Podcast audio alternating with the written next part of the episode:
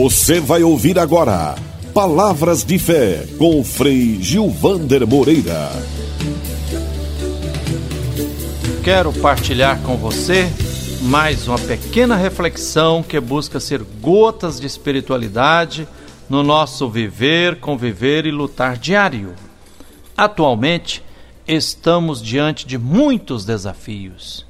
Em tempo dessa cruel pandemia, em tempo de genocídio, em tempo de desgoverno no Brasil, temos um grande desafio da política também. Na política, com o projeto de ocidentalização da humanidade, se construiu a ideia hegemônica de Estados-nações e de democracia como valor universal. A democracia funciona quando existe o respeito aos direitos humanos. Nesses últimos tempos, assistimos à imposição do modelo de democracia ocidental a países do Oriente e da África, a partir do desrespeito aos direitos humanos, como ocorreu no Afeganistão e Iraque.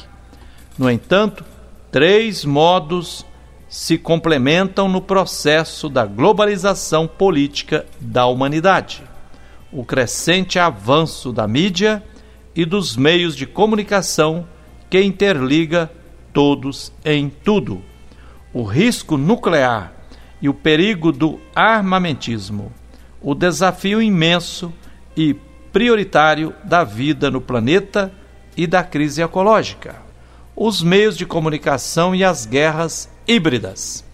Atualmente, o Império descobriu que, para seu projeto de dominação, na luta contra os países e povos resistentes, é mais eficiente a chamada guerra híbrida, que usa os meios de comunicação e a propaganda de notícias falsas contra um governo inimigo do, melhor do que atacar o país militarmente.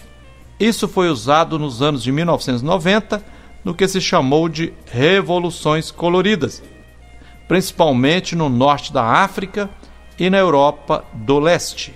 Atualmente, as guerras híbridas têm sido cientificamente planejadas e há generais que as conduzem como conduziam planos de guerra, bem mais baratas do que as guerras convencionais e mais eficientes. Estão sendo empregadas na América Latina e atualmente usadas contra países como a Venezuela, assim como já ocorreu na Bolívia e no Equador.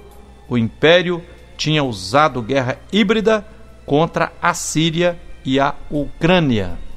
Fique com essa reflexão, fique com o um abraço terno de Frei Gilvander Moreira, que o Deus, que é infinito amor, nos abençoe e que abençoados e abençoadas sejamos bênção uns para os outros, bênção nas famílias, nas comunidades, no mundo.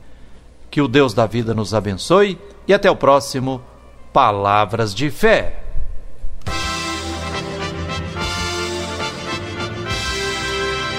Você acabou de ouvir Palavras de Fé com Frei Gilvander Moreira.